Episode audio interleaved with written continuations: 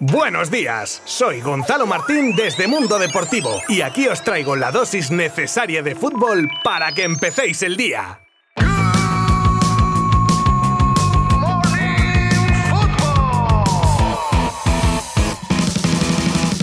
Comenzamos, pero antes de ir al repaso del partido que cerraba la jornada de liga y ver cómo va la clasificación liguera, quiero hacer uso de mi posición de privilegio pudiendo contaros las noticias más destacadas del mundo del fútbol para hacer un pequeño inciso y dedicar este episodio de Good Morning Football a mi amigo y compañero de Mundo Deportivo, Rafa, uno de los máximos responsables de que podáis escucharme cada mañana de lunes a viernes en este podcast y al que le mando desde aquí un abrazo enorme por motivos personales. Y dicho esto, ya nos centramos en el fútbol y en el derby entre Levante y Valencia que se llevaron tras una gran remontada a los Ches y hunden un poco más al equipo granota. De esta manera, y a día de hoy, la clasificación se queda de la siguiente manera. Líder Real Madrid 43 puntos, Sevilla segundo con 37, le siguen Betis tercero con 33 y Rayo Vallecano cerrando los puestos Champions con 30. Quinto Atlético de Madrid y sexto Real Sociedad ambos con 29 puntos, séptimo el Valencia con 28 y octavo el Fútbol Club Barcelona con 27. Le sigue siguen Athletic 24, Español 23 y Villarreal y Osasuna ambos con 22. Celta y Mallorca están con 20 puntos, Granada decimoquinto con 19, seguidos de Getafe, Elche y Alavés con 15 y con este último ya en zona de descenso y cerrando la clasificación Cádiz 14 y Levante 8 puntos.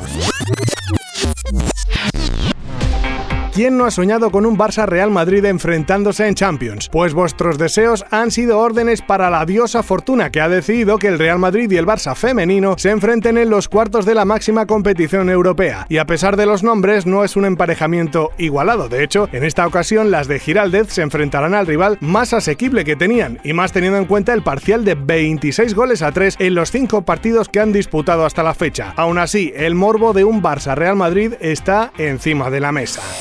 ¿Quién nos iba a decir a principio de temporada que Gaby sería a día de hoy casi el buque insignia del Barcelona? Pues bien, lo cierto es que es así, un chico de 17 años sosteniendo todo lo posible al club más grande del mundo. Y por eso ya está la maquinaria funcionando para renovarlo. Su contrato acaba en 2023 y actualmente tiene una prima de renovación de entre 1,5 y 2 millones de euros y una ficha de unos 100.000. ¿Quién los pillara? Pero está claro que en el contexto del fútbol y del nivel que está mostrando se le queda corto y eso puede cambiar próximamente.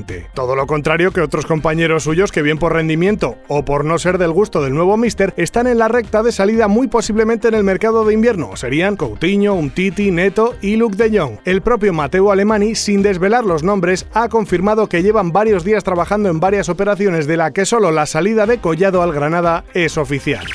Mino Rayola, en el candelero actualmente por el interés de media Europa en Haaland, ha hablado en la televisión NOS y cuando fue preguntado por si el noruego esperaría al Barça contestó que buscarán la mejor opción para él, pero que teóricamente es todavía posible, y aseguró que la entidad azulgrana tiene poder para crear grandes acuerdos económicos y en uno o dos años volver a estar entre los grandes de Europa.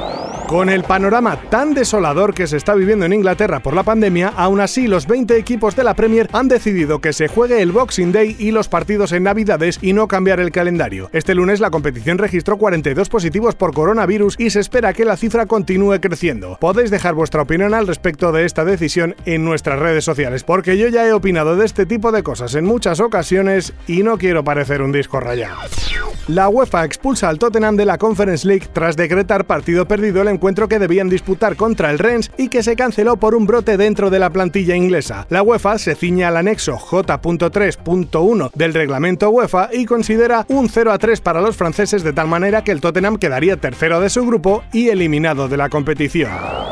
Y mañana es el famoso sorteo de la Lotería de Navidad. Y parece ser que los equipos de primera, como cualquier empresa o asociación, pues tienen sus propios números para el sorteo, en el que este año se repartirán 2.408 millones de euros. Por curiosidad, algunos clubes han revelado los números a los que juegan y, por ejemplo, tenemos el 86.261 al que juega el Barça, el español se la juega con el 87.301, otros eligen el número de la fecha del nacimiento del club, como el Celta, que juega el 23.823 del 23 de agosto de 1923. Y luego está otro caso curioso como el del Sevilla, que quisieron usar ese mismo método y durante años jugaron al 1905 creyendo que ese año fue en el que se fundó el club, algo que no es así, y sí lo es en 1890, pero no pudieron cambiar el número ya que esa fecha estaba cogida por la empresa cervecera Mau.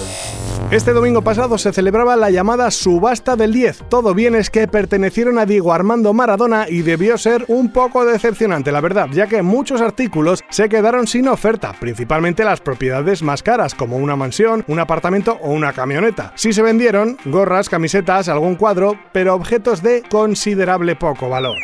Y terminamos como ayer hablando de viejos rockeros que hacen historia en la liga. Ayer contábamos que era Jorge Molina el que arrebataba a Joaquín el de jugador más veterano en marcar un hat-trick. Y ahora es el propio Joaquín el que se hace de nuevo con otro récord como el jugador con la carrera más longeva en la historia de primera a día de hoy con 20 años y 115 días. Récord que irá incrementando hasta el final de la presente temporada tras la que por desgracia colgará las botas.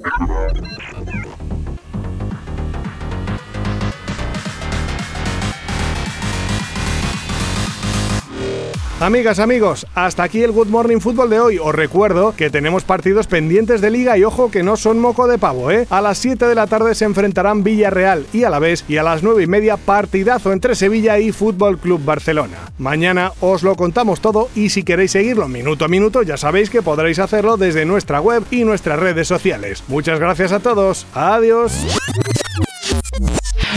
Mundo Deportivo te ha ofrecido Good Morning Football, la dosis necesaria de fútbol para comenzar el día.